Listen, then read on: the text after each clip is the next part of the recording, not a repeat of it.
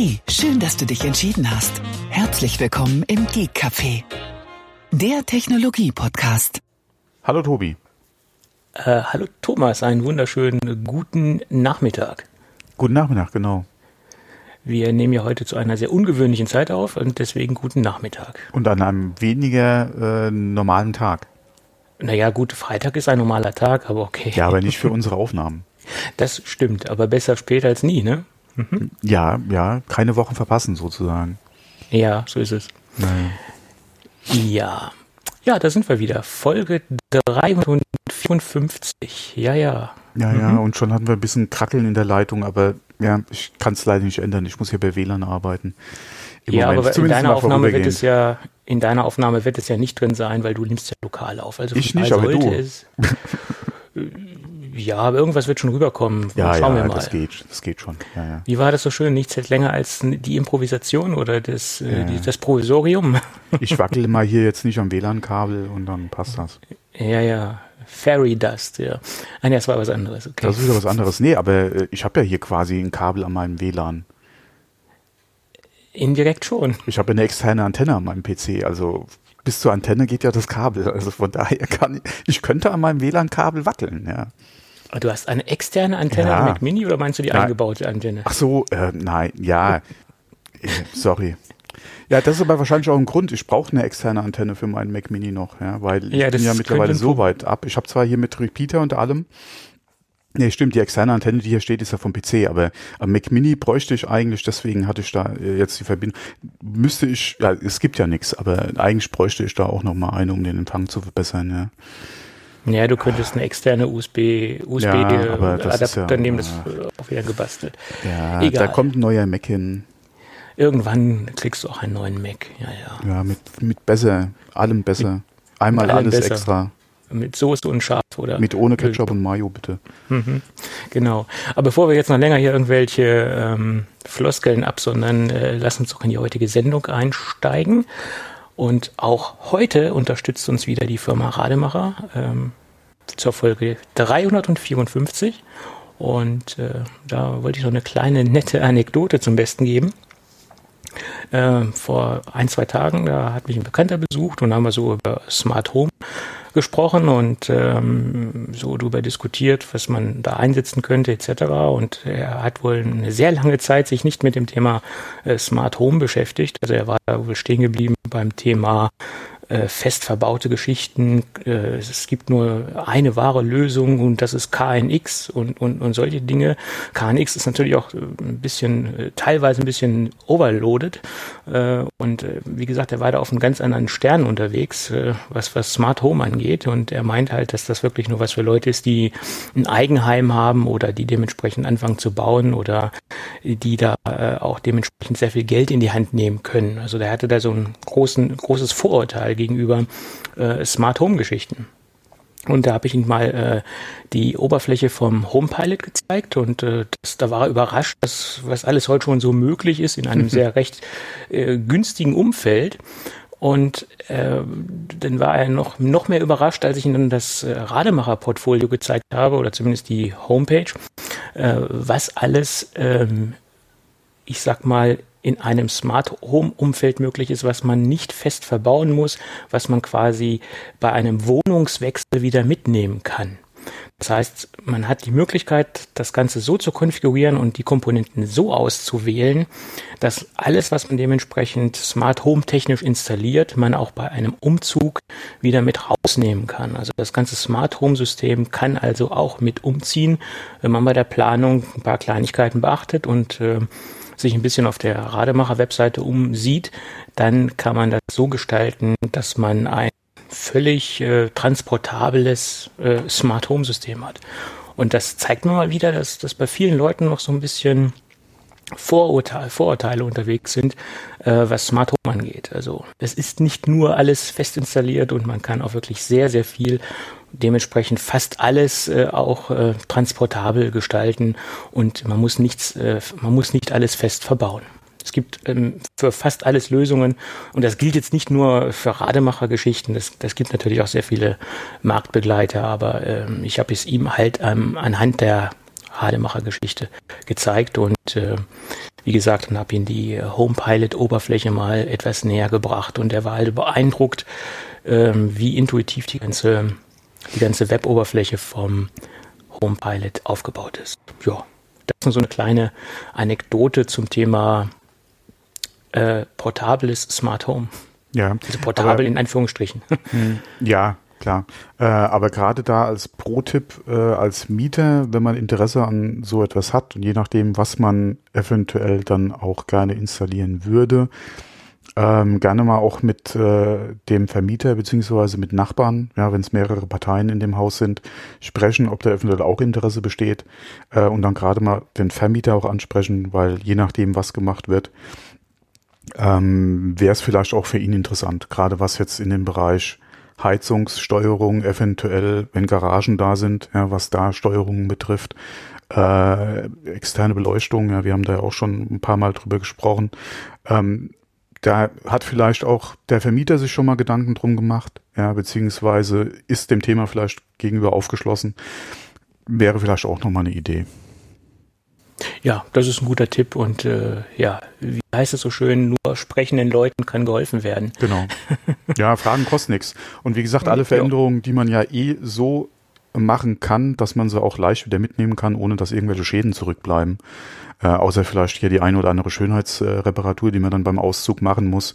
Äh, das kann man auch am dann quasi ohne Vermieter ja, äh, dann machen. Aber wie gesagt, je nachdem, wenn vor allem gerade in einem Mehrparteienhaus andere Vermieter eventuell sich auch schon mal Gedanken drum gemacht haben oder Interesse dran haben, könnte man da den Vermieter auf jeden Fall auch mit ins Boot holen. Ja, ja so sehe ich Gerade das auch. wenn man dann auch eine einheitliche Lösung fürs ganze Haus hat, ähm, ist es ja auch durchaus, je nachdem, ja, das ist halt auch die Frage, wie altersgerecht ist das Objekt vielleicht, äh, wäre das ja auch nochmal eine Sache, die auch wertsteigernd beziehungsweise interessant für eventuelle Nachmieter, ja, wenn man mal ausziehen wäre. Ja, von daher.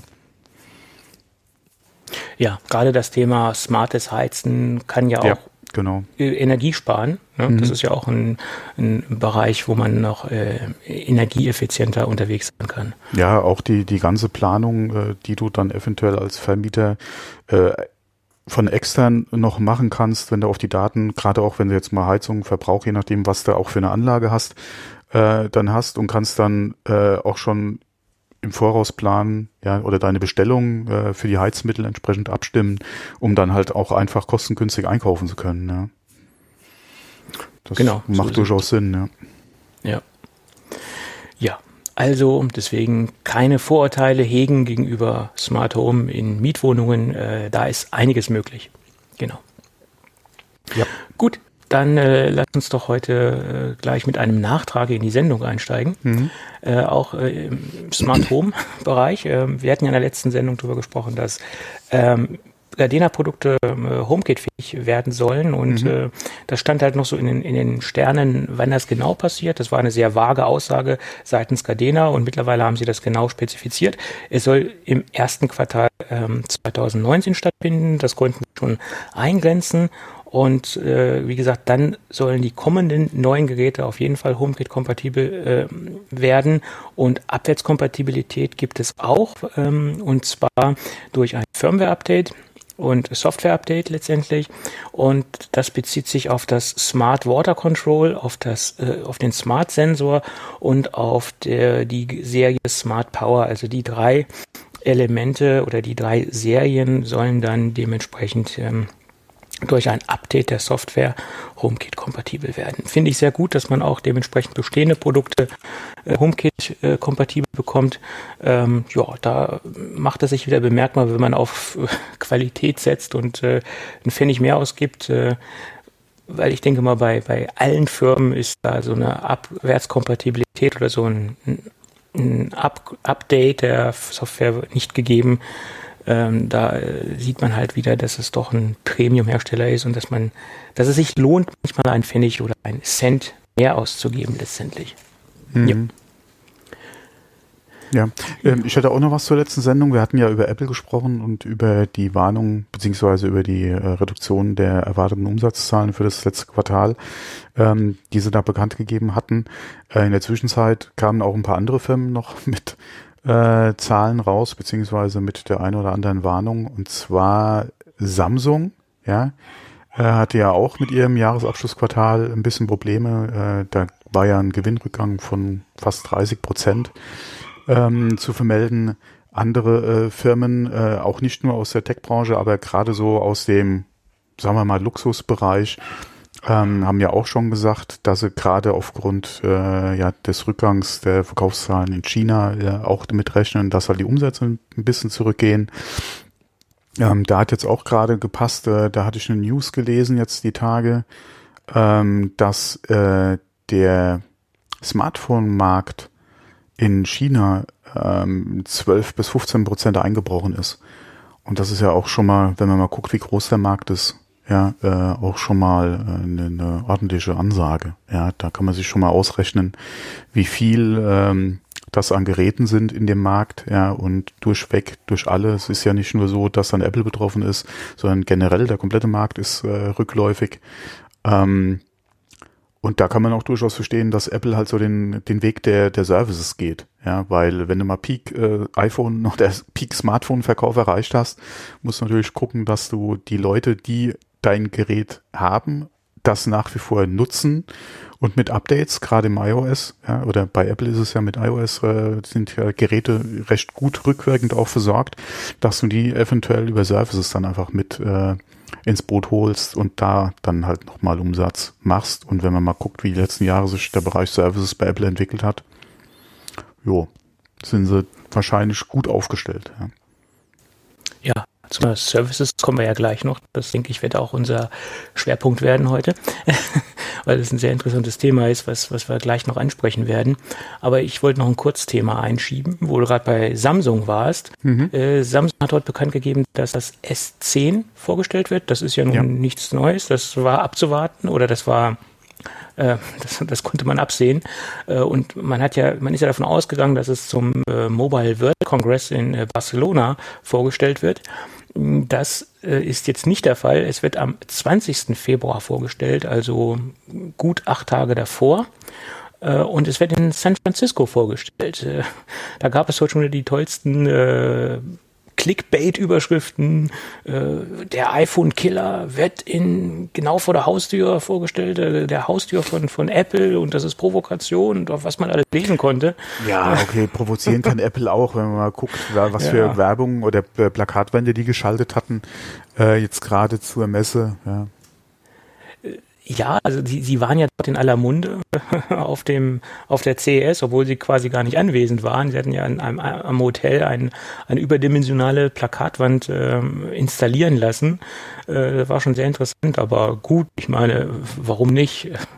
Das sind für Apple Peanuts da so ein Plakat hinzukleistern oder aufzuhängen, mhm. das ist nicht das Problem. Ja, aber wie gesagt, war, war eine nette Idee. Ich hätte ich es auch gemacht. Ja. ja. Kann man ihnen nicht verdenken. Ja. Äh, ja. Aber was zu der News ja auch noch passt, was ich ja auch gelesen hatte, ist, dass Samsung bei diesem Event auch ein faltbares Smartphone vorstellen will. Und es da, wurde da sogar ein äh, faltbares Smartphone vorgestellt. Auf der CS, von einer, genau. Ja, mhm. von einer Firma, die wir gar nicht so in der Masse so auf dem, auf dem Schirm haben. Royol hat ja da was äh, präsentiert. Mhm. Ähm, Royol hatten wir auch schon mal ein Produkt im Review, nämlich diese 3D-Videobrille, die man sich da dementsprechend aufsetzen kann. Ich weiß nicht, ob du dich dran erinnern kannst, äh, dieses äh, 3D-System mit angeschlossener SSD, wo man Videos draufpacken kann und wo man YouTube-Inhalte konsumieren kann. Das war halt ein Produkt, was wir ja auch schon besprochen haben. Und wie gesagt, sie haben dort ein, ein erstes faltbares Smartphone vorgestellt und noch andere Dinge, die interessant waren. Eine Tastatur, eine aufgerollte Folientastatur, die man via USB äh, connecten kann und so weiter. Ähm, ja, das klang interessant, aber ob das ja. jetzt der große heiße Scheiß wird, ist eine andere Sache. Ja, in der Art und Weise, wie man es da gesehen hat, ist das was für Technikbegeisterte. Also für mich wäre es jetzt im Prinzip nichts. Ja, ähm, deswegen bin ich auch mal so gespannt, was dieses Samsung faltbare Smartphone äh, sein soll. Ähm, und die Frage ist, wenn es im selben Event vorgestellt wird, was interessiert die Leute mehr? Ein S10, ja, von dem der so viel Neues wahrscheinlich nicht erwarten kannst, oder dieses neue äh, faltbare Smartphone, ja. Also ob sich da Samsung mal nicht selbst irgendwie ein bisschen die Show stiehlt, ja.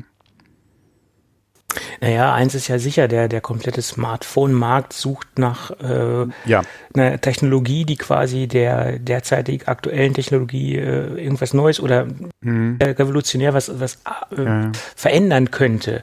Weil die Smart Smartphones an sich haben sich ja nun seit, seit Jahren quasi nicht verändert. Haben immer noch die gleiche Darbietungsform, die gleiche Form der Geräte, Display etc. Äh, die haben sich nur von der Kamera, von der Geschwindigkeit verändert. Man hat mal ein bisschen was versucht mit, mit, mit Edge, äh, mit also Display in, in, im Seitenbereich, mhm. in der Kante äh, zu machen. Ja, bin ich nach wie vor, gerade was das XX äh, Edge betroffen hat, äh, doch ein recht großer Fan von dem Gerät. Ja. Ja, klar, sind das interessante bisschen, Sachen, aber äh, so diese revolutionäre, kommen, diese generelle revolutionäre Veränderung, die haben wir halt seit Jahren nicht im Smartphone-Bereich. Mhm. Ja. Und da wären, ob das, ob das faltbare Display jetzt der Weg ist, den man da gehen kann, sollte, oder ob das jetzt bei den Konsumenten ankommt, das ist fraglich. also es gibt ja sehr viele, die das ab für einen absoluten Quatsch halten, aber ich denke, im Moment, wo wir jetzt stehen, äh, ganz am Anfang dieser Technologie, können wir noch gar nicht sagen, wie gut sie greifen wird, in welche Richtung ja, sie sich entwickeln wird. Ich, es ist viel zu früh. Ich denke, ja, ich wollte gerade sagen, bei dem Faltbaren sind wir, denke ich, einfach noch zu früh. Es ist natürlich die Frage, was hat Samsung Engineering, die, denke ich mal, noch ein bisschen mehr die Nase vorne haben als dieser andere Hersteller, der jetzt auf der CES, äh, CES sein Gerät gezeigt hat. Was können die draus machen? Ich befürchte, es wird trotzdem ein relativ grober Klotz werden. Ja, ich lasse mich da gerne eines Besseren belehren, aber ich befürchte trotzdem, dass es für mich alleine, was jetzt das die, oder die Dicke vom Gerät betrifft, nicht nicht so mein meins sein wird. Ähm, ich denke, interessant wird es und äh, LG hatte, ich glaube LG war es, mit diesem ähm, rollbaren Display, äh, wo sie einen Fernseher vorgestellt haben, ähm, denke ich, die interessantere Technik, die natürlich erstmal kommen oder, oder so weit entwickelt werden muss, dass du das halt auch in einem mobilen Bereich haben könntest, dass du zum Beispiel das Display einfach an deinem Smart Smartphone nochmal zur Seite ein bisschen rausziehen kannst. Oder, oder halt, ja. wie gesagt, äh, drei oder viermal so viel rausziehen kannst und du dann wirklich deine iPad zum Beispiel hättest, ja. Oder ein iPad Mini, ja, von der Größe her. Äh, und wenn du da zum Beispiel das iPhone 10s nimmst, ja, und äh, da entsprechend was machen könntest, klar, ähm, wahrscheinlich wäre das auch wieder von, von, dem, von den Maßen her ein bisschen was anderes. Aber da ist ja Apple ist ja eh äh, nie so mit der Erste bei der Technik. Ja, die guckt sich das ja meistens ein bisschen an. Äh, von daher bin ich da ganz guter Hoffnung, dass die mit der Technik faltbar, beziehungsweise was auch immer dann danach kommen wird oder kurzfristig dann auf den Markt kommen wird, denke ich mal schon interessante Ideen haben, ja. Aber gerade das, was man auf der CES gesehen hat, Gimmick, ja, für, würde ich ja, sagen. Ja, im Moment, ja, klar. Aber wie gesagt, äh, was mich halt so ein bisschen aufgeht, dass viele sagen, oh, es braucht kein Mensch. Wir können im Moment ja, noch gar nicht sagen, nein. ob wir es brauchen, etc. Wir stehen ganz am Anfang von dieser Technologie oder die, sich, Beispiel, die Technologie, die sich gerade en, entsteht aus dieser ganzen ja, Sache. Was ich mir ja. zum Beispiel gut vorstellen könnte, wenn du ein Gerät in der Größe von einem iPad hast, ja, dass du das nicht wie das Smartphone, was sie gezeigt haben, nach hinten wegklappst, sondern einfach nach vorne, dass das Display oder im geschlossenen Zustand oder im zusammengeklappten Zustand einfach geschützt ist. Zum Beispiel. Und dass du das ja. zum Benutzen dann einfach aufklappst, ja, und hast dann, wie gesagt, dein iPad, mit dem du arbeiten kannst. Und zum Transport machst du es wieder zusammen, ja, dann ist es klar nur die Hälfte, ja, aber da hast du ein kompakteres Gerät, das Display ist geschützt. Ähm, also das könnte ich mir zum Beispiel für ein iPad ganz gut vorstellen. Ähm, klar, für ein Telefon, wenn du äh, das einmal nach hinten weg umklappen kannst und du hast dann quasi auf beiden Seiten ein Display, was eventuell auch wirklich gleichzeitig in Betrieb sein kann. Ja, keine Ahnung, ob das irgendeinen Nutzen hat, aber ich denke mal, die eine Hälfte würde eh ausgehen. Äh, eventuell hast du wie früher bei den ersten Samsung Edge-Geräten noch eine Anzeige auf der Seite, die vielleicht ein paar Zusatzinformationen anzeigen kann. Aber ansonsten. Ja. Klar, ein größeres Display beim Aufklappen, aber. Da wird noch eine Menge passieren und ja. Äh, ich bin dem Ganzen offen gegenüber und äh, schauen wir mal. Ganz ja. klar. Das ist auf jeden Fall ein interessantes Thema, was man sich da nochmal äh, im Auge behalten muss. Äh, übrigens eine Sache, die ich noch ansprechen wollte, was auch auf der CES war. Äh, hast du das mitgekriegt mit dieser Diskussion um den Impossible Burger 2.0? Nein, habe ich nicht, nee. Äh, und zwar geht's da um Fleischersatz, also quasi vegetarisch. Ähm, die hatten ja mit dem Impossible Burger äh, einen Fleischersatz vorgestellt, der halt, ja, ich hab, mein Gott, man konnte es ja nie probieren, ja, zumindest mal hier nicht, ja der halt ziemlich nah an Fleisch wirklich rankommen soll. Jetzt haben sie eine verbesserte Version, ja, wo sie halt die Eiweiße etc. geändert und bla haben. Und ähm, ich muss da mal einen Link in die Shownotes reinschreiben. Ich hatte da bei Mobile Geeks nämlich was gelesen drüber. Äh, ich würde das Ding wirklich gerne mal probieren. Und zwar noch lieber als diese im Labor gezüchteten Fleischburger. Ähm, äh, aber diesen, äh, wie gesagt, diesen äh, Impossible Burger 2.0 Link ist in den Show Notes drin. Ich werfe den jetzt gleich rein. Den äh, würde ich wirklich gerne mal probieren, ob der das äh, wirklich halten kann, ja, was die Leute da quasi versprechen. Ja. Man sagt ja, er soll ja verdammt nah an, ja. an echtes äh, Fleisch rankommen. Und äh, es soll sehr beeindruckend sein, mhm. dass man, wenn man es nicht weiß, soll man es gar nicht schmecken. Also soll man es gar nicht feststellen können. Ja, okay, das kannst du teilweise, wenn du jetzt mal in diesen Hackbereich gehst, heute mit Soja auch schon machen. Ähm, alles, was nicht wirklich eine Fleischstruktur haben muss, gerade in diesem gehackten oder zerkleinerten, gemahlenen Zustand, kannst du schon sehr viel, sehr gut äh, mit Fleischersatz arbeiten heute. Ähm, deswegen ja auch, was dieses laborgezüchtete Fleisch äh, betrifft, das ist ja auch gerade für diese Hackanwendungen oder auch gerade im Burgerbereich eigentlich optimal geeignet, weil du da ja auch keine Struktur vom Fleisch als Stück haben musst. Ähm, aber geschmacklich, wie gesagt, wäre ich bei diesem Ding mal inter sehr interessiert, vor allem im, im nicht zubereiteten Zustand, also als, als rohe Masse, sieht das Hackfleisch auch nicht sehr unähnlich. Also von daher, das würde mich schon mal interessieren, ja. Ja, zum Beispiel kannst du eine sehr gute, eine sehr gute Bolognese ja. machen, mhm. äh, ohne dass du da wirklich echtes Fleisch reinmachen mhm. musst. Da gibt ja. es wirklich sojatechnisch äh, viele, viele Möglichkeiten und äh, gerade, wie du eben schon sagtest, wo du nicht auf die Fleischstruktur angewiesen mhm. bist, Stichwort Bolognese, da ist es dann relativ äh, äh, ja, kleine Masse, sage ich jetzt mal, da, da geht das halt wunderbar. Ne? Mhm. Ja. Und ja, die Zukunft ist, äh, vom Fleisch wegzukommen. Das ist nun mal so. Ne? Das ist der Ernährungstrend. Äh, auch aus, aus, umwelttechnischen Gründen ist das halt äh, sehr wichtig und so weiter und so fort. Also wir müssen uns da ein bisschen, äh, denke ich, umstellen. Auch die, die eingefleischten, im wahrsten Sinne des Wortes, Fleischesser. Ich glaube, da, da, da müssen wir uns in Zukunft äh, oder in den nächsten Jahren auch äh, mit arrangieren, dass das immer weniger wird mit dieser ganzen Fleischgeschichte. Ja, die, die Frage ist halt, inwieweit wird die Nachfrage nach vernünftig produziertem Fleisch so groß, dass äh, die Nachfrage in dem Bereich auch gar nicht mehr bedient werden kann. Ähm, weil momentan, ja, man weiß es ja selbst, wenn man irgendwo einkaufen geht, gerade im Supermarkt, ja, Fleisch kostet ja im Prinzip nichts wenn du da nicht wirklich irgendwas Ausgefallenes haben willst äh, oder in die im, Import äh, Rindfleischecke gehst, ja, äh, bekommst du das Zeugs ja wirklich meiner Meinung nach viel zu billig verkauft, ja. Ähm, ja. Klar, aber man, wir wollen ja auch nichts zahlen dafür. Genau, das ist das Problem. Und das Problem ist wiederum, weil, die, weil viele Leute sehr oft Fleisch konsumieren möchten. Ja. Und das muss natürlich dann dementsprechend auch günstig sein. Aber der Weg müsste anders ja. sein. Weniger Fleisch essen und dann das wenige, was man isst, dafür etwas mehr Geld ja. ausgeben aus, ja. aus äh, biologischer Haltung mhm. etc. und dementsprechend ja, ein auf Fleisch kaufen, wo man weiß, wo es herkommt. Hier, ob jetzt, ja genau, wo es herkommt, wie das Tier auch aufgewachsen ist. Also wir haben ja hier auch äh, jetzt gerade äh, wieder Rindfleisch gekauft von äh, einem äh, Hof, beziehungsweise von, ja doch Hof äh, bei uns hier aus der Ecke, ja, die, die Rinder sehe ich ja immer, wenn ich mit den Hunden spazieren gehe.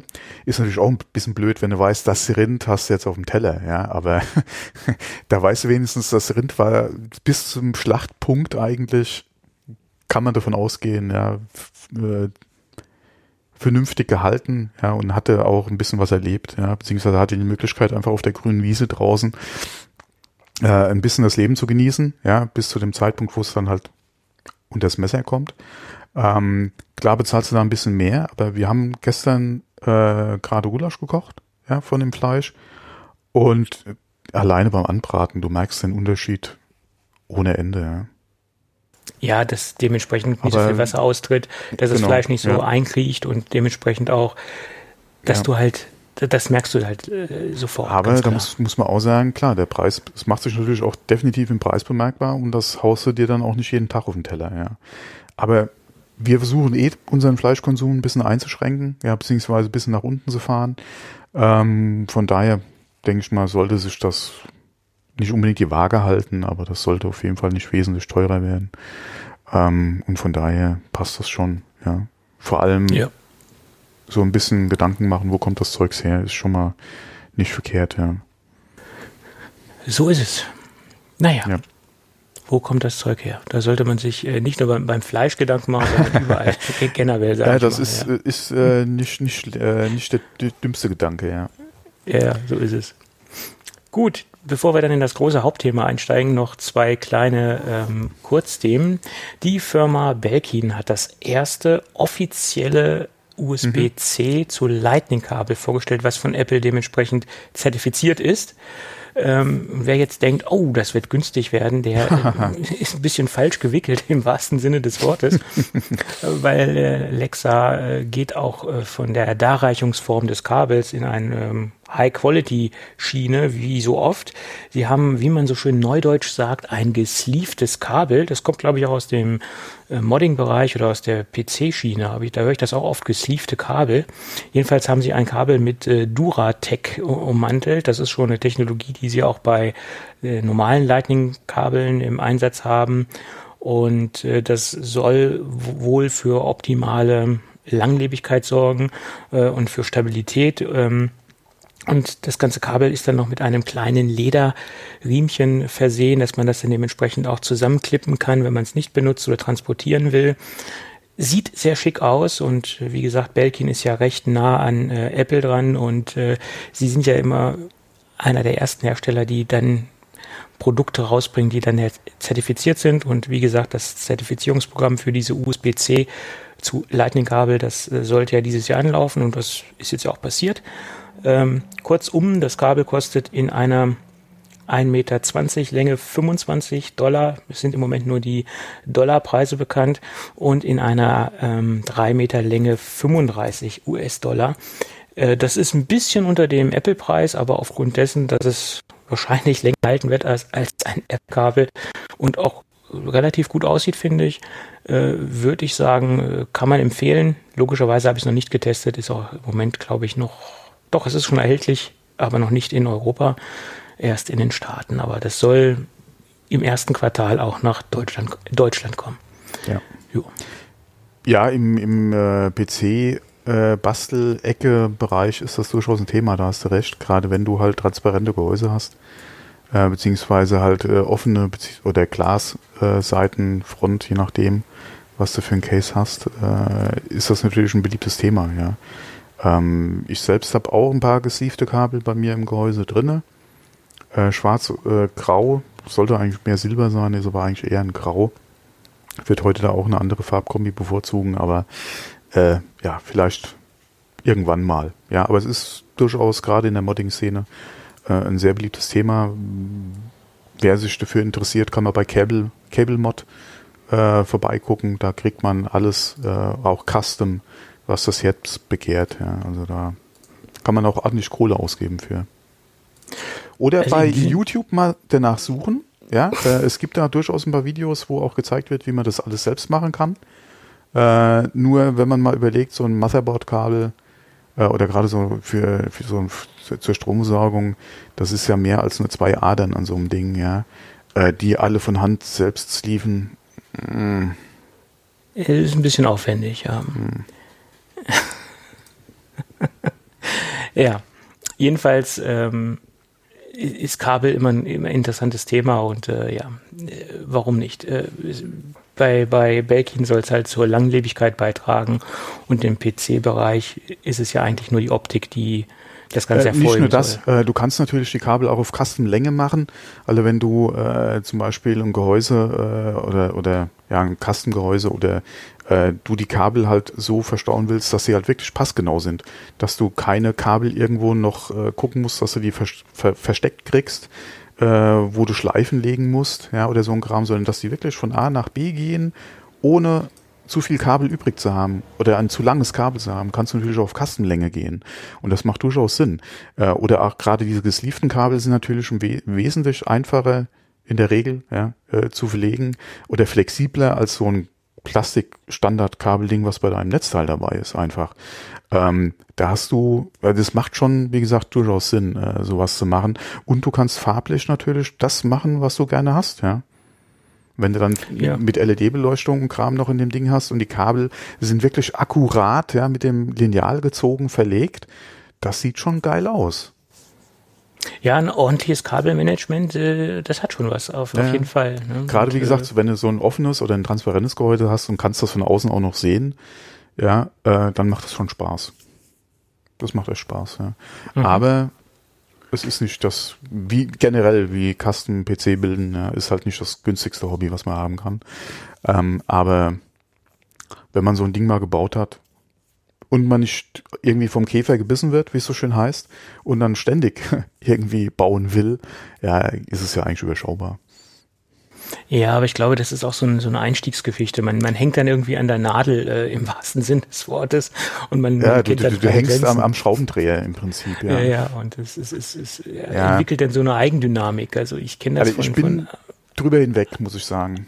Okay, aber ich, ich glaube, ich äh, würde mich dann da so rein nörden in diese Geschichte und, und würde ja. da nicht mehr rauskommen. Das wäre so eine Spirale und ja. deswegen lasse ich das lieber. Habe ich ja auch. Ich habe ja mittlerweile das dritte Case, ja, äh, wo ich alles schon wieder verschraubt habe, ja. Aber ich bin jetzt nicht unbedingt zufrieden mit dem Bild. Ich würde da gerne noch ein bisschen was ändern, aber ich habe jetzt gesagt, Finger weg. Ja, du, komm, du kommst da nie zu Ende, ja. Ja, ja, es ist, es ist leider. Du kommst so. einfach nie zum Ende, ja, weil äh, auch gerade der Markt ist, der ist so schnell in Bewegung. Ja, ich würde auch gerne mittlerweile ein anderes Motherboard verbauen. Ich würde, ich würde gerne so viel anders machen. Ja, du kommst da gar nicht mehr raus aus dem Ding. Ja, und das äh, deswegen. Ich habe jetzt mal auch gerade mit dem ganzen anderen Stress, den ich hier habe, einen Strich gezogen. Ja, und ähm, hab noch nicht, seitdem ich jetzt in das Gehäuse umgezogen bin, äh, alles optimiert und so schön gemacht, wie ich es gerne hätte, aber es läuft. Ja. Das ist jetzt erstmal die Hauptsache. Äh, so sieht's aus. Gut, aber weiter im Text. Weiter im Text. Äh, die nächste Kurzmeldung. Das sind also Kleinigkeiten, die ich von der CS aufgeschnappt mhm. habe oder die im Rahmen der CS gelaufen sind. Äh, Lexa hat jetzt eine 1 Terabyte SD XC-Karte vorgestellt, mhm. die auch käuflich zu erwerben ist. Also angekündigt haben sie ja schon öfter was äh, in diesem in dieser Größenordnung, bloß es, es war halt nicht zu bekommen und jetzt ist sie halt äh, käuflich zu erwerben und das ganze Ding kostet 440 US-Dollar. Ist natürlich ein ordentlicher Preis, aber wie mhm. gesagt, ein Terabyte Kapazität. Geschwindigkeitstechnisch ist das Ding mit 633X unterwegs, also auch nicht das langsamste. Und ich sage immer, sehr gut, dass jetzt was Größeres gekommen ist, weil die anderen kleineren Größen fallen dann natürlich im Preis. Äh, und das hat sich auch gezeigt, dass da einiges passiert ist derzeit. Ähm, also größere Größen äh, machen kleinere günstiger. Ist mhm. wirklich so. Also mhm. ist, mhm. war bisher immer der Fall. Naja, da ja. sagt man, es kommt nicht auf die Größe drauf an, aber es bewahrheitet sich immer wieder, ja. Der, dieser Spruch ist über, das, das, das, keine Ahnung, wer sich den ausgedacht hat, ja. Es kommt doch auf die Größe drauf an.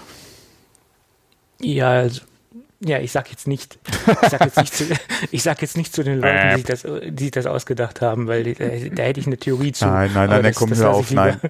Wir gehen weiter im Text. Gut, ich glaube, jetzt können wir zum Hauptthema kommen und ein Thema, wo wir auch etwas länger darüber sprechen können. Äh, Samsung hat bekannt gegeben, dass iTunes-Inhalte. Ach so, ja, ja, ja. Ja, Geiles dementsprechend Thema. Äh, auf Samsung-Geräten äh, mhm. der neueren Generation demnächst wiedergegeben werden können. Nicht nur das, auch eine AirPlay 2-Kompatibilität genau. liegt Geil. vor. Ähm, und eine iTunes-App ist derzeit verfügbar oder wird verfügbar mhm. sein, aber nur exklusiv bei Samsung, bisher nur exklusiv. Äh, Das äh, ist natürlich ein Thema, wo man natürlich, äh, das schließt sich natürlich wieder an zu dem Bereich, wo wir vorhin drüber gesprochen haben, ganz kurz am Anfang. Thema Dienste und äh, also Apple und Dienste, weil das ist natürlich eindeutig ein Zeichen, dass Apple den Bereich der, der, der des Videostreaming-Geschichte ausbauen will, oder besser gesagt, da dann durchstarten will und natürlich Plattformen ausbauen möchte oder Infrastruktur aufbauen möchte letztendlich. Du hast natürlich das Problem, gerade bei diesen ganzen Smart TVs, ja, egal ob das jetzt äh, äh, LG ist, ob das Samsung ist, ob das Sony ist, ja, äh, ob die auf Android TV setzen, ob die auf was eigenes setzen oder ob die wie LG ja zum Beispiel mit, äh, oh, wie nennt sich es nochmal? Äh, WebOS, nee, doch. Doch, iOS, genau, nee. genau. Ja. Die damit arbeiten wenn man heute ein Smart TV kauft, ja, du hast Netflix drauf, ja, äh, in den Staaten hast du äh, Hulu, du hast äh, eventuell Prime mit drauf, ja, ähm, dann merkst du das natürlich, ja, ist der Nutzer überhaupt noch bereit, ein Zusatzgerät an den Fernseher anzuschließen, was dann auch nicht in die Oberfläche integriert ist, ja, oder geht dir da einfach ein potenzieller Nutzer flöten, der keinen Bock hat auf, wie gesagt, noch ein zusätzliches Gerät, äh, zu nutzen, wo er eventuell auch nochmal eine zweite Fernbedienung braucht und die, wie gesagt, nicht in die Oberfläche, mit der ich eh meinen ganzen restlichen TV-Konsum steuere, ja, eventuell, ja, weil so ein Fernseher hat ja mittlerweile auch einen Kabeltuner oder, oder einen SAT-Tuner eingebaut. Du brauchst ja im Prinzip kein, je nachdem, was du halt machen willst, ein normaler Anwender braucht nicht unbedingt nochmal eine externe Kabelbox oder, oder ein SAT-Receiver, ja. Äh, klar kommt es dann wieder auf deinen Kabelbieter, Anbieter drauf an und auf die Telekom, ja, und Entertain und äh, Premier, nee, Sky ist es ja mittlerweile. Äh, aber in der Regel, ja, äh, wenn du diese Inhalte nicht nutzen willst, ja, kommst du mit deinem eingebauten SAT-Tuner wahrscheinlich sehr gut hin. Und wenn du dann die Apps drauf hast und du hast ein Netflix drauf, ja, ist dann die Frage, okay, ich kann das Netflix nutzen, äh, ich habe eventuell eh schon ein Abo oder schließe dann ein Netflix-Abo ab dann wird derjenige äh, sich vielleicht kein Apple TV an den Fernseher hängen. Und dann macht sowas durchaus Sinn. Ja. Beziehungsweise ja. ich bin ein ganz großer Freund von. Also die, die, die Pressemitteilung hat mich echt überrascht. Äh, und ähm, ich sehe dem Ganzen eigentlich sehr positiv entgegen, weil äh, je mehr Apple out of the box halt einfach äh, äh, präsent sein kann oder halt seinen Service anbieten kann, umso besser. Ja. Ja, gut, man sieht da natürlich eindeutig, dass Apple die Strategie verändert hat. Ähm, das ist jetzt ja auch keine Strategie, die in erster Linie das, das Geschäft der Apple TVs fördert, aber das ist letztendlich wahrscheinlich auch äh, verschmerzbar, weil es ist sagen, interessanter, ja. Dienste und Inhalte zu verkaufen und, ja. und Abos zu verkaufen für dementsprechende äh, Videoinhalte, als ein paar Apple TVs zu verkaufen, weil das ist letztendlich Hardware, die generiert man äh, ja, ich, ich habe jetzt keine repräsentativen Daten, wie oft jemand sein Apple TV wechselt, aber äh, die generiert man natürlich nicht so oft wie ein monatliches Abo, was dort abgeschlossen wird für, für dementsprechend den Streamingdienst, der, der ja nun kommen wird. Das lässt natürlich alles äh, hm. Also so Dienste sind letztendlich lukrativer als ein bisschen Hardware zu verkaufen. Ja. In dem Fall ist gerade im Apple TV-Bereich. Und äh, das Apple TV ist auch vom preislichen her äh, schon im oberen Bereich angesiedelt für das, was es eigentlich mhm. bietet. Mhm. Weil die, die Spieleplattform, die ist ja, die ist, ist zwar grundsätzlich möglich, damit Spiele zu spielen, aber die ist faktisch ja nur auch nicht großartig Existenz, äh, mhm. existent. Wer redet denn noch großartig von Apple TV-Spielen? Ja. Das, das, der Markt ist da auch relativ äh, tot. Ja. Hm. Was mich interessieren würde, ist, wird diese App von Samsung entwickelt? Wird sie von Apple entwickelt? Wer entwickelt sie generell? Ja, und, und haut sie dann äh, bei den Samsungs mit rein? Und kann ich über diese App auch einkaufen bzw. ausleihen? Oder kann ich nur auf Inhalte zugreifen, die ich eh schon bei Apple eventuell mit meinem iPhone oder mit meinem Mac gekauft oder geliehen habe? Weil äh, das ist nämlich so das Ding, was ich mich gefragt habe. Wenn ich darüber einkaufen oder leihen kann, will Samsung einen Cut haben von dem Geld, was es kostet? Naja. Also vor allen Dingen, es müsste ja dann auch eine App sein, die für, für Tizen entwickelt wird, weil das ist ja das System, worauf die Fernseher funktionieren. Ja, woraus läuft, ist ja. mir ja wurscht. Ja. Äh, aber wie gesagt, ist halt die Frage, hat Apple da mit die Finger drin in der Entwicklung? Äh, oder macht das alles Samsung, ja? Und wie wird's dann im Endeffekt aussehen oder wie wird's zu bedienen sein? Nee, aber wie gesagt, was dieser, dieser funny Moment, den ich halt hatte, war halt wirklich, kann ich darüber einkaufen? Filme, Serien, whatever, ja? Äh, oder halt wirklich per Button ja, einfach äh, was ausleihen oder mir einen Film mal schnell gucken, ja, und will Samsung davon Geld haben. Das war so der funny Moment, ja, den ich da hatte. Ja, und, und wie sieht der Cut aus? Ja, sind es 5%, 10%, 30%? Ich, ich denke mal, wenn, werden es auch 30 Prozent sein. Ne? Nein, aber ich gehe da auch von aus, dass Kunden dort dementsprechend Inhalte kaufen können oder Abos abschließen können, die noch nie ein Apple-Produkt hatten, die keine Apple-ID haben. Also, dass die quasi auch den kalten Einstieg in das System machen können über diese App. Mhm. Weil das ist ja der Sinn der Sache, dass man halt diese Infrastruktur halt auch auf den Fernseher von, mhm. von anderen, also auf, auf, Samsung bringt und dementsprechend auch neue Kunden mit erreicht, ja. die in dieses, in diesen Streaming-Dienst einsteigen. Mhm. Oh, da hatte ich jetzt auch gerade. Ich habe jetzt wieder vermehrt die letzten Tage äh, oder Wochen ja auch mit dem äh, mit meinem alten ähm, Fire TV äh, ein bisschen äh, mich beschäftigt und äh, hat da dann auch so ein bisschen halt so die ganzen Apps, die es dafür gibt, gerade im Video- und Fernsehbereich, mir mal angeguckt und habe da gesehen, dass das eine oder andere äh, ja einfach mit einem Klick ja äh, du ein Abo abschließen kannst ähm, und war da eigentlich sehr angenehm überrascht. Äh, ich habe zwar nichts abgeschlossen, weil ich keinen keinen Verwendungszweck dafür habe, äh, oder auch die Suche mit Alexa, ja, über die einzelnen Dienste hinweg, ja, äh, dass du dann auch Netflix-Ergebnisse und so ein Kram angezeigt bekommst, war mir jetzt, muss ich sagen, nicht, nicht so bewusst, ja, ähm, dass das alles so mit dem Prime geht. Ich weiß nicht, ob es an den letzten Updates liegt, die er sich da gezogen hatte. Ich hatte es ja schon länger nicht mehr im, in der Benutzung gehabt. Ähm, ob das da alles irgendwie nachkam, weil ich hatte es so nicht in Erinnerung, ja. Ähm, aber funktioniert. Deswegen, wie gesagt, du musst da, oder es ist auf jeden Fall sehr gut, dass sie da out of the box dabei sind, weil, ähm, okay, ich habe jetzt, wie gesagt, äh, bei mir das Fire TV am Fernseher dran, aber das ist ja auch kein Smart TV. Äh, Gerade in dem Bereich, ich habe zuletzt mal geguckt, äh, weil es sehr, paar, ein paar sehr interessante Angebote gab, äh, jetzt gerade wieder hier online und teilweise auch bei uns bei, bei dem äh, Mediamarkt. Äh, und habe mal geguckt, was da so hier äh, Smart äh, TVs beziehungsweise halt die aktuelle Fernsehgeneration. Du kriegst ja nichts mehr, was nicht smart ist, ja, äh, im Prinzip. Ähm, was da so an, an Software und äh, Kram halt so alles mitkommt.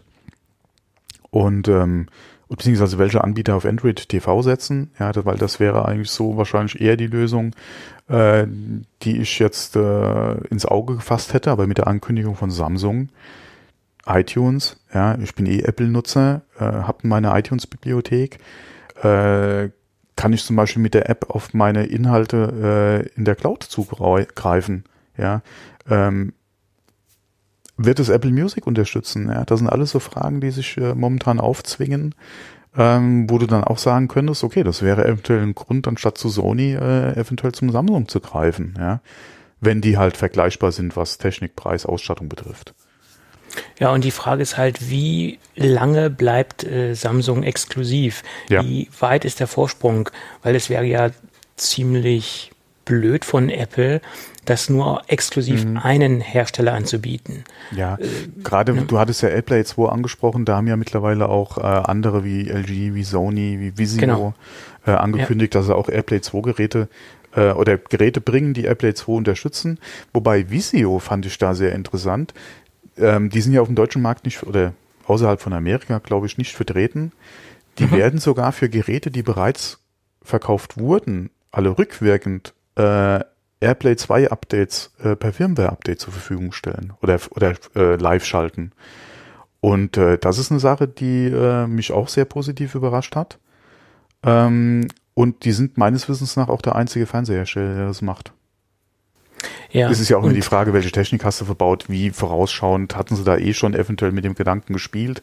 Ähm, aber da kommt was. Also wer da in den Staaten äh, zu einem Visio gegriffen hat, die das letzte Jahr oder die letzten zwei Jahre, okay, modellabhängig, ähm, der könnte da eventuell äh, mit einem einfachen Firmware-Update äh, AirPlay 2 kompatibel werden. Ne?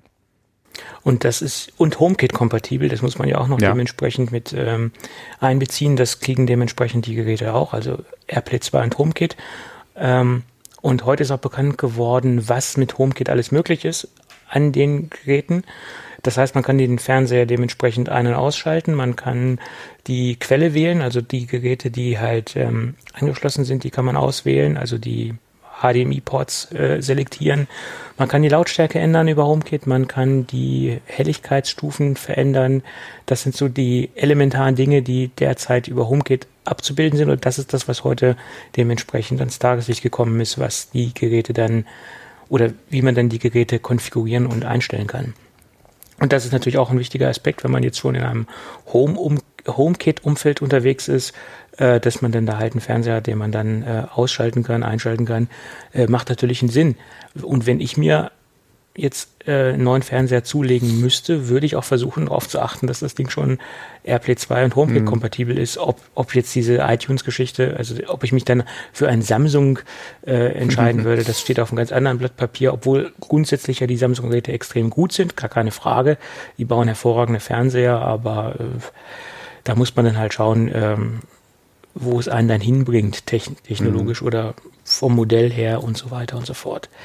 Ähm, aber auf jeden Fall sehr interessant und ähm, die Öffnung ähm, finde ich gut von, von Apple mhm. und, und macht ja. auch Sinn. Äh, sie müssen jetzt ein bisschen gegensteuern und, und sehen, dass sie sich nicht mehr so ganz so abhängig vom, vom iPhone machen und äh, noch mehr Infrastrukturen aufbauen und das machen sie ganz, ganz gut und clever letztendlich. Ja, vor allem ist es halt ein Weg äh, oder eine Alternative halt zu, da, zu einem Apple TV äh, zum Kunden zu kriegen, wenn es im Fernseher drinne ist. Umso besser, ja. Der braucht sich kein zusätzliches Gerät kaufen. Wenn er vielleicht eh schon äh, eine Roku oder sowas da stehen hat oder ein Fire TV, ja, in Zukunft ist es im Fernseher drin, ja. Der, der, der, wenn er eine Box hat, wird er sich wahrscheinlich, alle höchstwahrscheinlich keine zweite kaufen, ja. Äh, von daher ist das auf jeden Fall ein sehr guter Schritt für Apple, ja. Äh, sehe ich auf jeden Fall genauso. Und diese ganze Airplay-Geschichte, die kann man ja noch viel weiter spinnen. Äh, was ich noch viel interessanter finden würde, wenn jetzt die, die Beamer ähm, auch mit Airplay 2 Unterstützung oder, oder einige Beamer mit, mit Airplay 2 Unterstützung kommen, dass man dann quasi direkt auch mhm. gerade in Bereichen, wo Präsentationen äh, gehalten werden, irgendwie in Vor, ähm, Vorratsräumen, würde ich gerade sagen, in Vortragsräumen, äh, in, in Seminarräumen etc., dass dann dementsprechend äh, die dem Dozenten, wer auch immer dort einen Vortrag hält oder eine Präsentation hält, mit seinem MacBook ankommt und direkt äh, via AirPlay 2 Inhalte auf den Beamer wirft, ähm, braucht man kein Kabel ziehen und hat dementsprechend eine bequeme ähm, Wireless-Lösung. Äh, für, für, für sowas äh, würde ich AirPlay 2 auch äh, sehen und sowas macht natürlich auch Sinn, finde ich. Mhm. Ne? Ja.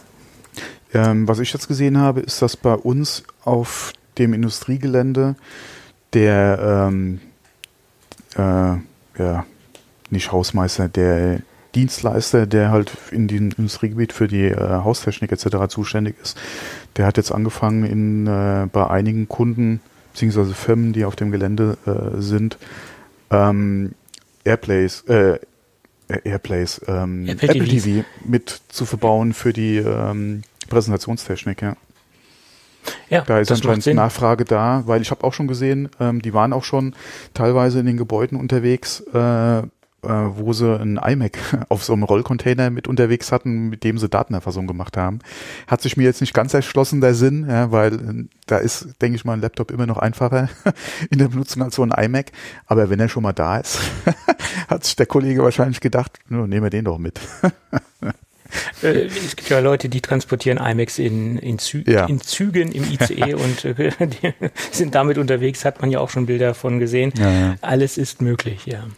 Und solange dementsprechend eine Steckdose im Zug vorhanden ist, ist das auch kein Thema. und es, es gibt auch von 12 South äh, Transporttaschen äh, für IMAX zum Beispiel. Ja. Äh, gibt's alles. Man kann es auch übertreiben. Ne? Äh, gut, nichts ist unmöglich. ja. Aber wie gesagt, das ist eine sehr, sehr äh, interessante Neuigkeit gewesen und äh, hat mich positiv überrascht, dass das ja. jetzt passiert ist. Und es war auch eines, eines der Hauptthemen auf der CES. Und wie gesagt, Apple war zwar nicht da, aber sie waren in aller Trotzdem Munde. präsent, ja. Mhm. Ja, und das ist, ist, natürlich auch eine Messe, wo extrem viel äh, Fernseher vorgestellt werden. Ähm, wie gesagt, Consumer Electronics, ne, da ist natürlich das ganze Fernsehbusiness äh, äh, vor Ort und äh, präsentiert da ihre ihre, ihre Glotzen, ja, wie auch immer. Ja, aber bevor wir dann heute in die Gadget-Ecke abwandern, noch ein Thema, was mir auf der CS äh, aufgefallen ist, äh, oder ein Produkt, was mir aufgefallen ist, was leider noch ein, ein Prototyp ist. Und äh, ich habe LG schon angeschrieben, ob man da genaueres zu sagen kann, weil das Ding hat bei mir extreme Begehrlichkeiten geweckt. Es ist nämlich ein, ein äh, ultra portables 27 Zoll Display. Äh, widerspricht sich, wenn man die Display-Diagonale hört. Aber sie haben halt versucht, es extrem leicht zu gestalten und extrem dünne äh, Display-Ränder unterzubringen. Und der Hintergrund der ganzen Geschichte ist, dass man das Ganze über äh, einen äh, kleinen Dogging-Stand äh, konnektieren kann. An diesem Dogging-Stand ist dann USB-C angeschlossen und man verbindet das quasi dann mit diesem kleinen Stand und hat alles über USB-C. Das heißt Strom und Daten, also Strom und die, das Videosignal. Und präsentiert haben sie es dort mit äh, einem äh, MacBook. Und das ist natürlich sehr interessant, weil man hat ein super sleekes, kleines Display, soweit es halt 27 Zoll zulässt. Ein super transportables Display, weil es sehr leicht ist und alles, was notwendig ist, über ein Kabel. Natürlich macht es dann auch nur Sinn, wenn man das MacBook am Netzteil hat, äh, so eine, ein stromfressendes Display anzuschließen, weil äh, Akkubetrieb und so Display am externen USB-C-Port, das saugt natürlich äh, wahnsinnig den Akku in kürzester, Zeit nach unten. Aber es ist ja auch nicht dafür gedacht, dass man jetzt irgendwo im Zug unterwegs ist und da sein Display anklemmt, wo wir gerade diesen Vergleich hatten oder diese Anekdote mit dem iMac im Zug hatten. Aber es ist, denke ich, sehr interessant, wenn man jetzt ähm, äh, einen Arbeitsplatz im, im Haus hat, der jetzt nicht statisch ist, wo man vielleicht schnell umziehen muss, vielleicht vom, vom Wohnzimmer in, ins Schlafzimmer etc. und trotzdem ein, großen, ein großes Display haben möchte, dann kann man das halt mit so einer Lösung relativ schnell gestalten. Oder wenn man unterwegs ist und äh, in einem ganz kleinen Rahmen eine Präsentation hält, zwei, drei, vier Leute, dann packt man sich halt das Display mit ein. Ähm, und hat halt eine schnelle kleine Mini-Präsentationsfläche. Also ich, ich sehe da sehr viele Anwendungsszenarien, auch wenn, ähm, äh, wenn Sie gesagt haben, dass es ein Nischenprodukt sein wird. Das sehe ich ehrlich gesagt nicht so, weil diese äh, äh One-Cable-Lösung, das ist, denke ich, äh, schon sehr sexy und sehr reizvoll. Also ich wäre auf jeden Fall ein Kandidat für dieses Gerät. Mhm. Ah, das hat dich jetzt auch nicht so begeistert, ne? Ja, 27 Zoll transportabel. Hm. Ja, es ist jetzt nicht Nische, nur der reine ja. transportable Effekt, sondern auch der Effekt, dass man jetzt äh, nur ein Kabel hat. Du hast kein extra Netzteil rumfliegen und wer jetzt einen sehr ästhetischen und minimalistischen, mini, minimalistischen Schreibtisch haben möchte, der ist natürlich dort auch ganz gut aufgehoben, finde ich. Ja, okay, kann so. ich jetzt nicht so überzeugen. Gut. Äh, ja. Ich würde sagen, dann lass uns in die äh, Gadget-Ecke gehen. Mhm. Was hältst du davon? Dann ja, sind wir auch noch in unserem gesteckten Zeitrahmen. Und da habe ich heute zwei Dinge. Ja, irgendwie habe ich so ein Fable entwickelt für Wireless äh, Charging äh, Pads oder äh, Ladegeräte, wie man sie auch nennen mag. Und äh, ich, ich versuche auch nicht wahllos in, in, in die äh, Kiste der, der QI-Charger zu greifen, sondern versuche mir da schon so, so Sahnestücke rauszugreifen. Ähm, und letzte Woche hatten wir über diesen USB-C, äh, über das USB-C-Gerät gesprochen von äh, Sateki. Das war auch schon ein Produkt mit einem großen Alleinstellungsmerkmal oder ja, ja, doch kann man so sagen. Und jetzt gehen wir mal in die Königsklasse. Jetzt gehen wir in den Bereich der Dual Wireless QI Charger. Das heißt, man kann zwei Geräte gleichzeitig mit aufladen und in die Stufe dass man auch an diesem Wireless Charging äh, Teil noch ähm, zwei USB-Ausgänge hat. Das heißt, man kann effektiv vier Geräte mit aufladen. Und das Ganze nennt sich Nomad äh, Base Station Hub Edition. Ähm, der Zusatz Hub Edition ist ja ganz wichtig, weil das äh, sagt aus, dass man, wie gesagt, auf der Rückseite noch ähm, zwei USB-Ausgänge hat, also einmal einen USB-A-Ausgang und einmal einen USB-C-Ausgang. Es gibt das Ding noch in zwei weiteren ähm, Editionen, einmal eine ganz normale Base Station ohne Ausgänge und einmal die, die Super-Duper-Version, wo man auch gleichzeitig noch ein ähm, eine Apple Watch mit aufladen kann. Die Apple Watch Version gefällt mir persönlich nicht, weil man dann halt diesen, diesen Puck hat, der da in der Gegend rumsteht und äh, finde ich jetzt nicht so ästhetisch. Deswegen habe ich jetzt mal diese Hub Edition ins Auge gefasst und habe sie jetzt ähm, äh, einige Zeit getestet. Äh, ja, sie macht das, was sie soll. Sie kann maximal mit 10 Watt laden. Das ist mehr als dementsprechend das iPhone derzeit aufnehmen kann. 7,5 Watt kann ja, äh, wie gesagt, das iPhone aufnehmen. Aber man kann ja auch Android-Geräte dementsprechend mit aufladen, die äh, mehr vertragen können. Und das Ganze macht es auch simultan. Das heißt, wenn ich jetzt wirklich zwei Geräte drauflege und zwei Geräte hinten per Kabel angeschlossen habe, kann es wirklich vier Geräte aufladen, das ganze Ding.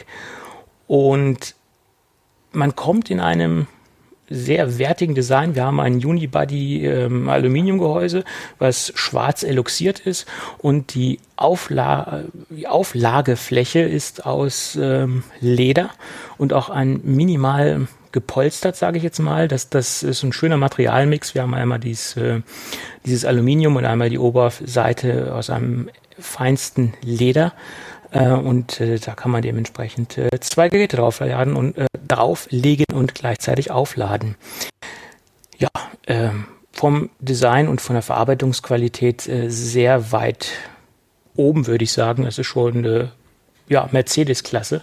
Und aufgrund dessen ist das Ding preislich auch in einem leicht höheren Bereich angesiedelt, liegt nämlich gerade bei 99,95 Euro man muss, wie gesagt, auch bedenken, dass man halt diese zwei USB-Ausgänge hat und wer jetzt äh, auf seinem Schreibtisch ein bisschen Ordnung haben will und nicht so viel Kabelwirrwarr haben will, äh, denke ich, ist mit so einer, so einer Base Station ganz gut aufgehoben. Ähm, Finde ich schick und äh, wie gesagt, Nomad, ja, ist im, in dem Bereich der High Quality Apple Accessories, äh, sage ich jetzt mal, ganz weit vorne. Äh, ich hatte früher also noch so ein paar andere Kleinigkeiten von, von Nomad äh, die existieren immer noch und die funktionieren auch immer noch. Also die sind jetzt schon ein paar Jahre im Einsatz. Angefangen hat es ja mit diesem Schlüsselanhänger, wo sie mit gestartet sind, der ein Lightning-Port ähm, und äh, enthalten hat, dass man quasi am Schlüsselanhänger so ein kleines Lightning-Kabel immer dabei hat. Das war ja so die, das waren ja so die ersten Produkte, die sie rausgebracht haben. Und dann sind sie, haben sich ja so langsam weiterentwickelt mit, mit weiteren äh, Lightning Ladelösungen und äh, wie gesagt, ähm, bis hin zum Tesla Ladepad für, für das Tesla Model S. Da haben sie ja so ein, so ein, so ein Dashboard-Zubehör auch auf dem Markt. Also sie haben ein relativ großes Portfolio mittlerweile und äh, ja, sind gut im Rennen, was High-Quality Apple-Zubehör angeht. Ja, schönes Ladepad, äh, definitiv eine Empfehlung für alle diejenigen, die äh, was Hochwertiges, sehr Hochwertiges haben möchten.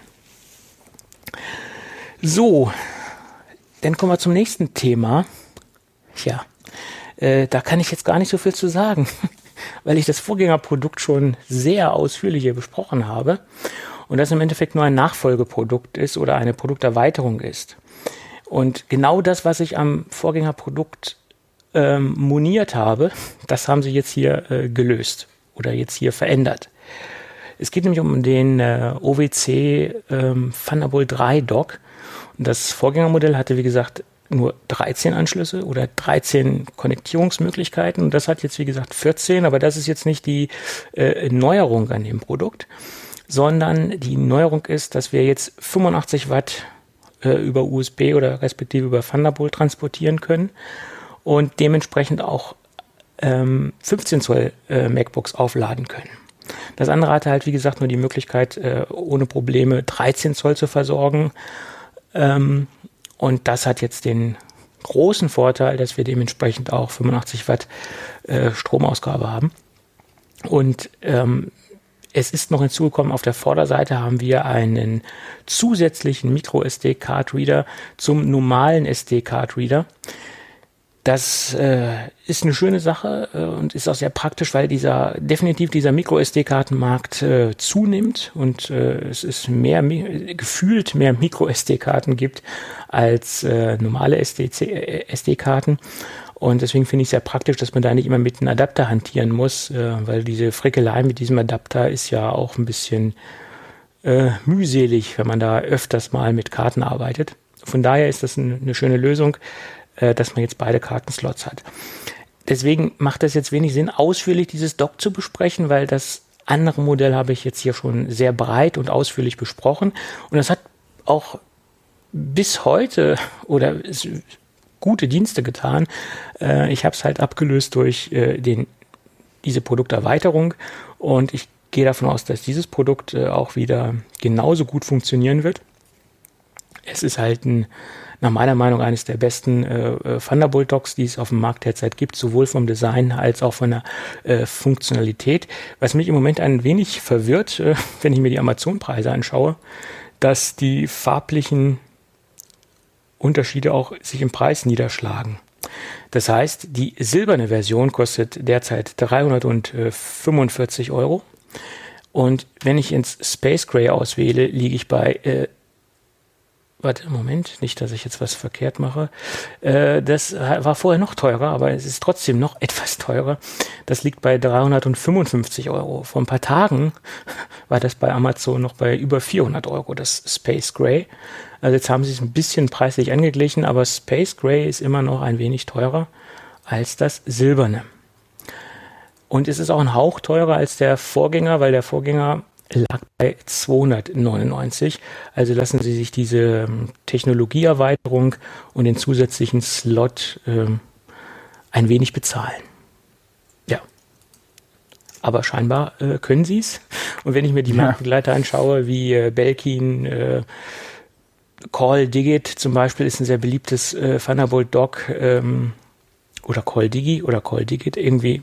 Äh, kriege jetzt den Namen nicht so auf die Reihe. Aber jedenfalls, das sind so, so, so Hersteller, die auf der gleichen äh, Wellenlänge schwimmen oder Elgato äh, ist auch noch ein sehr beliebtes Dock, denn sind sie preislich alle im gleichen äh, Rangement unterwegs und nehmen sich preislich nicht, nicht, nicht sehr viel. Äh, und wenn man dann halt was wirklich günstiges nimmt, kommt man auch äh, teilweise ja, mit Problemen daher. Stichwort Anbindung von 4K-Displays, äh, 60 Hertz Unterstützung und so weiter. Das zum Beispiel, das kann auch 5K-Displays ähm, und unterstützt auch 5K-Displays. Das OWC, das können auch nicht alle äh, Thunderbolt-Docks. Da muss man halt auch drauf achten, weil der Knackpunkt ist zu 99 Prozent die Display-Anbindung.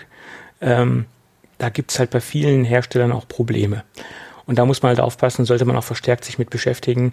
Ähm, die anderen Geschichten wie Ethernet, äh, USB, Hub etc., das, das kriegen mehr oder weniger alle hin. Aber bei dem Display-Bereich, da da trennt sich dann die Spreu vom Weizen. Und was bei dem Thunderbolt 3 Dock hier auch noch ganz interessant ist, wir haben hier eine Firewire 800, einen Firewire 800 Anschluss und das kann teilweise auch für viele ähm, Mac-User noch interessant sein. Ja. Ja, ich habe ja hier auch noch Firewire. Genau. Ja Mini. Beziehungsweise das Duett äh, Audio-Interface, was ich habe am Mini, ist ja Firewire. Ja. Also von daher interessant. Gut, dann hätten wir die beiden Gadgets auch durchgeprügelt, hätte ich bald gesagt. Geprügelt, genau. Dann kommt es äh, zu den obligatorischen beiden Hinweisen, die uns in den nächsten Wochen wohl noch etwas beschäftigen werden. Äh, der erste Hinweis ist, wir sind immer noch für den Podcastpreis äh, 2019 nominiert. Das äh, wird auch noch so bleiben, gehe ich von aus. Und ihr könnt immer noch abstimmen äh, bis zum 15.02. für uns. Ähm, ihr könnt das sogar täglich tun. Äh, kleiner Hinweis. Und ihr könnt auch immer noch ein äh, iPhone 10R gewinnen äh, mit 128 Gigabyte, äh, das uns freundlicherweise zur Verfügung gestellt wurde von deinhandy.de. Ähm, Teilnahme ist sehr simpel. Eine E-Mail schicken, dann habt ihr ein Los. Eine E-Mail mit einem Screenshot eurer iTunes-Bewertung Rezension, dann habt ihr dementsprechend zwei Lose. Das haben auch schon einige getan. Wir haben jetzt mittlerweile 62 iTunes-Bewertungen. Äh, da ist was passiert. Ähm, wie gesagt, E-Mails ohne iTunes-Rezension sind leider noch in der Überzahl. Ähm, mal gucken, ob da noch was passiert. Ihr habt ja noch ein bisschen Zeit. Genau, ist noch ein bisschen Zeit. Bis es läuft hier noch ein wenig. Gut, dann würde ich sagen, alles gut geht, hören wir uns dann nächste Woche wieder. Genau. Ja, dann würde ich sagen, bis dann. Ja, tschüss. Tschüss.